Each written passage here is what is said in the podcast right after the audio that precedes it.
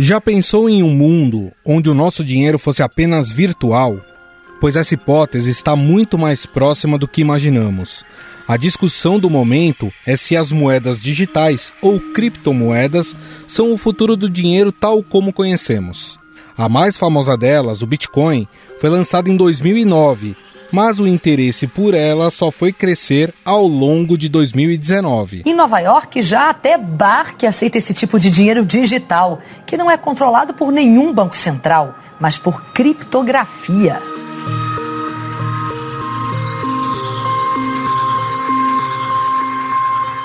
No fim de março de 2020, um Bitcoin valia 32 mil reais. Um ano depois, a mesma moeda virtual era cotada em 321 mil reais. Aqui no Brasil, além de comprar e vender, qualquer pessoa ou empresa poderá, a partir do meio do ano, investir na moeda digital pela Bolsa de Valores. O Bitcoin é uma moeda totalmente digital, 100% descentralizada, ou seja, não é emitida pelo Banco Central. A própria rede e seus participantes garantem o funcionamento da criptomoeda.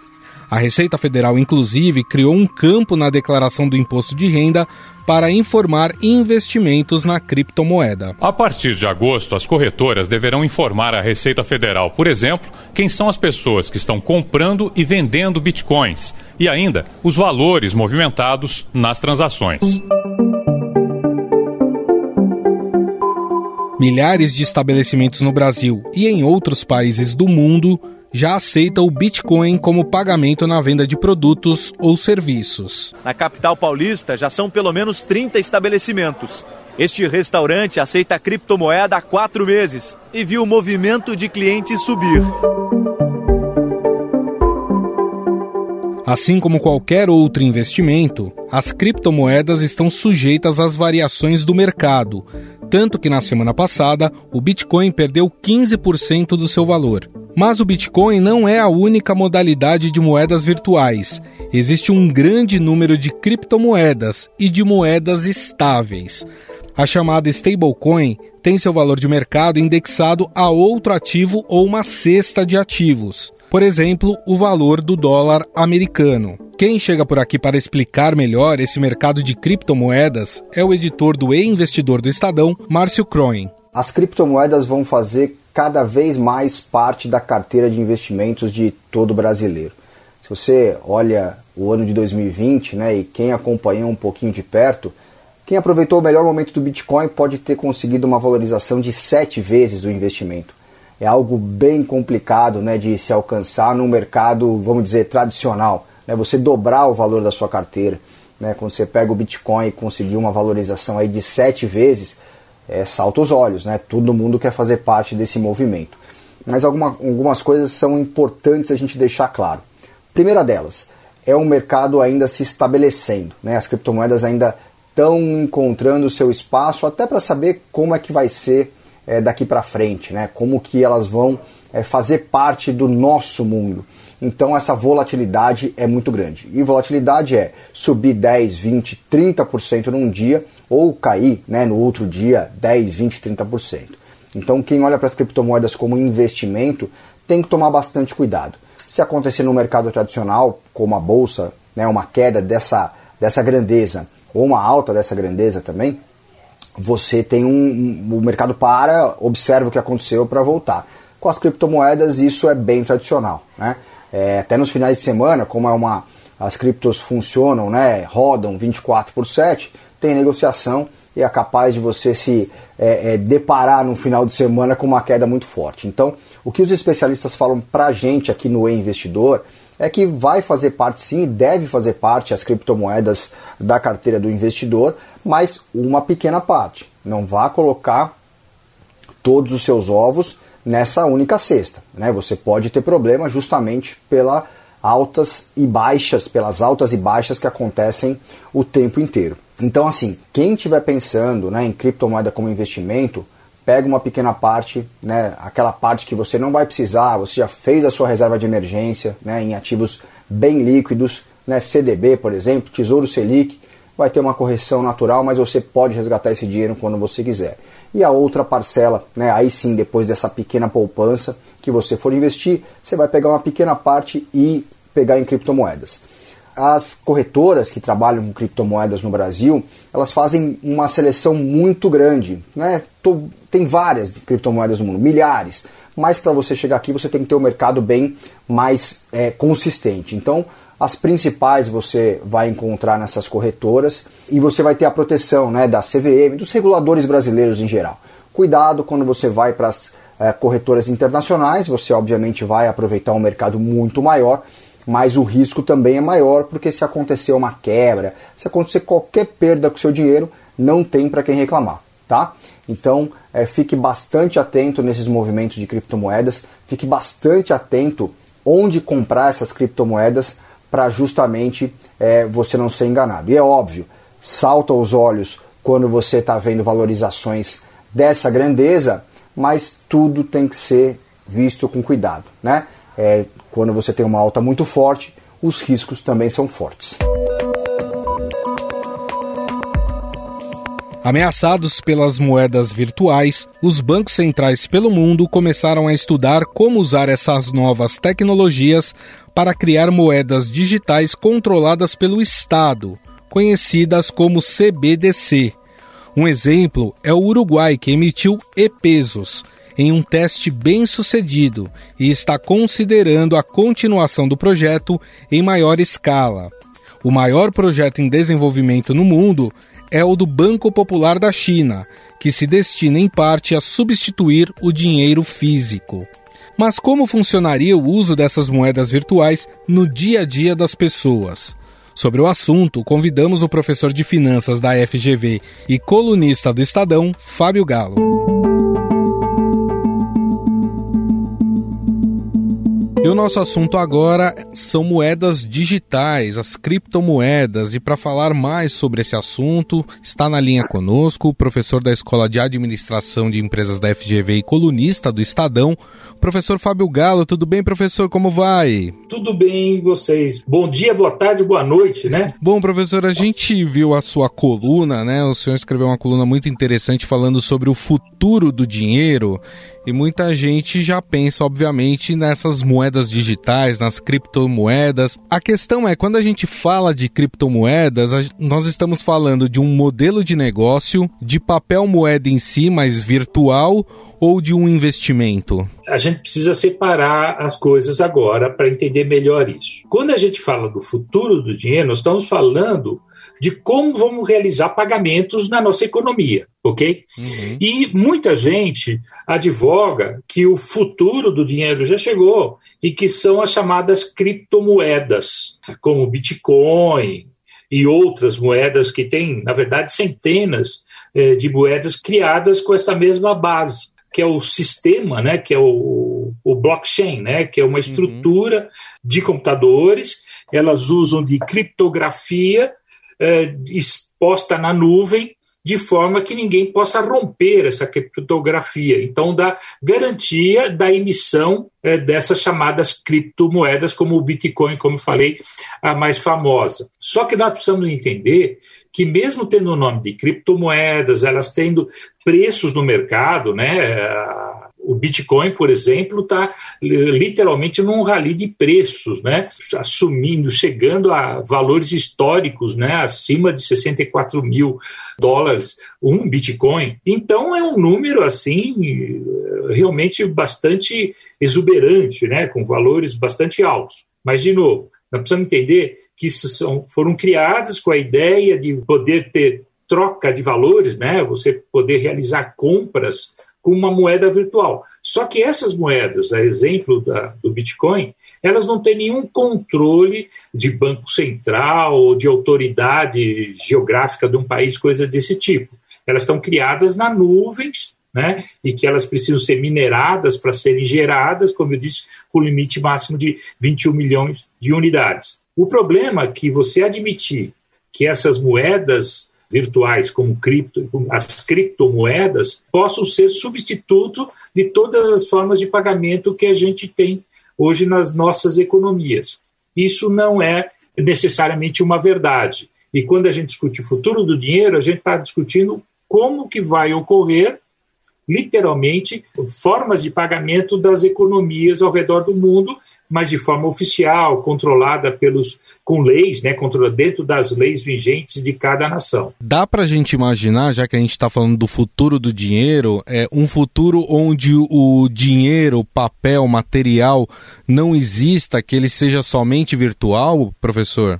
Ah, sem dúvida alguma. Isso, por isso que eu quis separar no início da conversa é, de admitir que as criptomoedas já teriam essa função ou haverá outra. Eu não tenho dúvida que o futuro do dinheiro será virtual. Ponto vírgula na outra linha. Uhum. Só que será uma forma de pagamento diferenciada proposta pelos bancos centrais, ou seja, pela legislação de cada país. E para isso a gente precisa entender algumas coisas antecedentes. Né?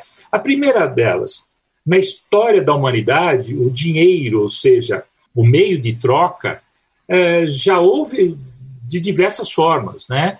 A gente precisa lembrar que já temos, né, antigamente, bambu na China, os saquinhos de sal no Império Romano, daí o termo salário. Se usou já vaca, um animal, efetivamente, como meio de troca na Ásia, na, particularmente na Índia, etc. Bom, enfim, e se chegou a metais preciosos, justamente pela dificuldade de ser encontrado, de ter materialidade, de ser possível de ser pesado, de ser possível de ser é, repartido, né? Para você ter facilidade de troca. Então, em tese, qualquer um desses itens que eu citei seria possível de ser operado como meio de troca, como foi na antiguidade. Quando nos voltamos para metais preciosos, foi uma forma é, inteligente da humanidade de criar uma estrutura que permitisse a troca por algo, por um padrão.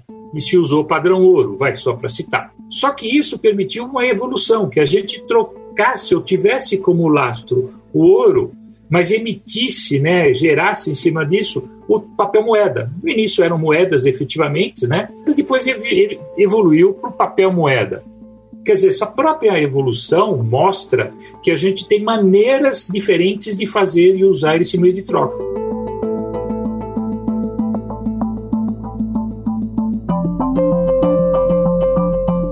É, o senhor falou da independência, por enquanto, dessas moedas em relação aos bancos centrais dos países. Os bancos centrais eles já têm pensado nesse mercado das criptomoedas e até em criar uma, vamos dizer assim, uma moeda nacional virtual?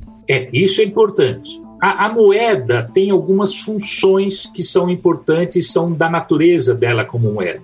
É servir de meio de troca, foi o exemplo inicial que eu usei servir como reserva de valor, que é você poder acumular, no caso, aquela moeda e poder utilizá-la depois, né, mantendo a sua, a sua riqueza, e como unidade de conta, né, como uma medida independente que permite você eh, comparar, por exemplo, comprar uma casa ou comprar um tênis, né, um sapato, coisa desse tipo. Né? Você tem essa capacidade que a moeda permite unidade de conta. E essas características, elas têm que ser juntas, né, para poder operar como uma moeda, e aí nasce um outro termo para a gente, é, que é o conceito da moeda fiduciária, que é a moeda garantida pelo Estado. Por que, que a gente usa, por exemplo, o real no Brasil?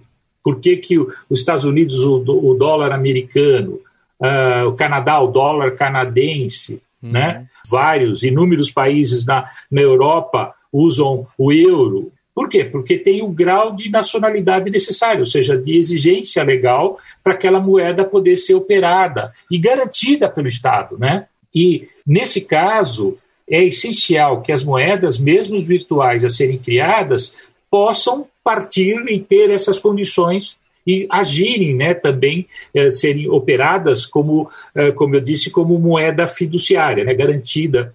E nesse ponto, entre os bancos centrais ao redor do mundo, e sim, o, de forma geral, você vê um grande número de bancos eh, centrais dos diversos países já trabalhando em projetos do de que eles chamam Central Bank Digital Currency, né? Ou seja, na nossa língua, né, usando essa sigla CBDC, né? Eh, esses bancos centrais então têm projetos de elaboração de moedas virtuais, mas que tem essa característica de ser uma moeda é, garantida pelo Estado, porque tem uma outra característica, né? A moeda ganha valor ou perde valor relativo com outras moedas pelo lastro que ela tem. Hoje, o lastro que a gente tem das diversas moedas ao redor do mundo é o próprio uh, a produção do país, né? Ou seja, as riquezas que o país produz. Uhum. Então, essas moedas que nós vemos hoje como exemplo, o Bitcoin, elas não têm nenhuma dessas relações e elas são muitas vezes usadas, inclusive, por serem é, uma estrutura à parte é, do, centro, do Banco Central, etc., elas podem ser usadas para para corrupção, para compra de armas, para pedofilia, pagamento né, uhum. de transações que envolvam pedofilia, etc., para muitas coisas irregulares e ilegais. As moedas fiduciárias criadas pelos bancos centrais, mesmo que sejam digitais, elas não vão inibir essa possibilidade e criando efetivamente uma moeda virtual para ser usada pelo país. Só, só para que as pessoas que estão nos escutando entendam. Então seria uma, assim, um real valeria um real mesmo que virtual. Seria mais ou menos isso. Ah, sem dúvida. Seria uma tradução imediata do real para um, para uma, um aspecto, né, para o ambiente, melhor dizendo, eh, digital, mas ele conservaria o poder de compra daquela moeda. Ele teria os efeitos inflacionários daquela moeda e ele teria, inclusive, a comparação, né? ou seja, ele permitiria câmbio com outras moedas. É, Para dar o um exemplo, né? um dólar sendo comprado por cinco reais e 60 centavos, 5,6 reais. Uhum. Essa relação também prevaleceria no mundo digital.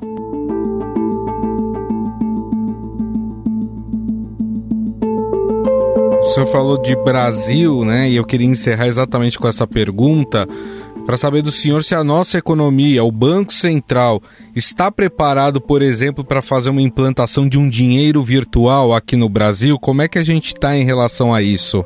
Notícias recentes, é, justamente é, trazidas né, pelo Roberto Campos Neto, que é o presidente do Banco Central brasileiro, é que já está em desenvolvimento esse projeto e que brevemente ele dará notícias de como ele vai operar. É, eu não, não, posso dizer, afirmar nada além disso, porque não tenho informação mais precisa, mas uma coisa é, me parece clara: o Banco Central Brasileiro sempre foi muito eficiente nas inovações. A gente precisa recordar que é uma coisa que pouca gente menciona com muita clareza, que o sistema brasileiro de pagamentos ele é talvez o mais eficiente do mundo. Né? Um país de dimensões continentais como a nossa opera meios de pagamento e transfere dinheiro com uma facilidade que a gente não encontra por aí nos outros países. É, o que eu vejo potencialmente de barreira uh, ou de menos eficiência, talvez, é a questão do nosso atraso. O país está atrasado na questão do 5G.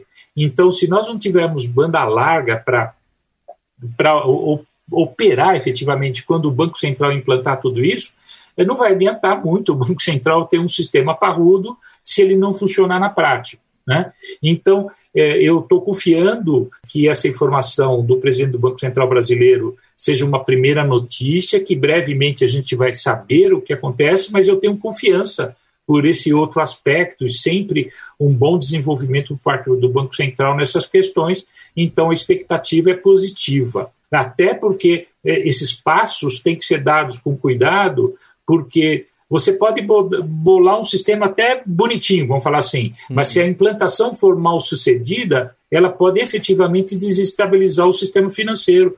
Então, é, isso tem que ser feito com cautela e a, a operação tem que ser possível para todas as pessoas, né? não pode ser limitada a um grupo, etc. Então, para isso, a gente precisa ter dinamização efetiva, implantação da, do 5G aqui no país e isso ter ser disseminado e um sistema parrudo por trás que o Banco Central proponha para todos. Bom, nós conversamos com o professor da Escola de Administração de Empresas da FGV, também colunista aqui do Estadão, o professor Fábio Galo. A gente falou um pouco sobre criptomoedas e queria agradecer mais uma vez aqui a gentileza do professor Fábio Galo. Muito obrigado, viu, professor? Obrigado a você, obrigado a todos e até uma próxima oportunidade.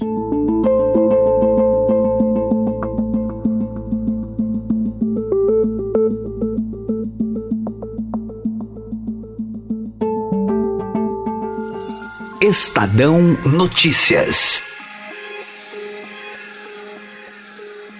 O Estadão Notícias desta quarta-feira vai ficando por aqui. Contou com apresentação e produção minha, Gustavo Lopes, produção de Ana Paula Niederauer e montagem de Moacir Biasi. O editor do núcleo de áudio do Estadão é Emanuel Bonfim e o diretor de jornalismo do Grupo Estado é João Fábio Caminoto. Mande seu comentário e sugestão para o nosso e-mail podcast@estadão.com. Um abraço e até mais.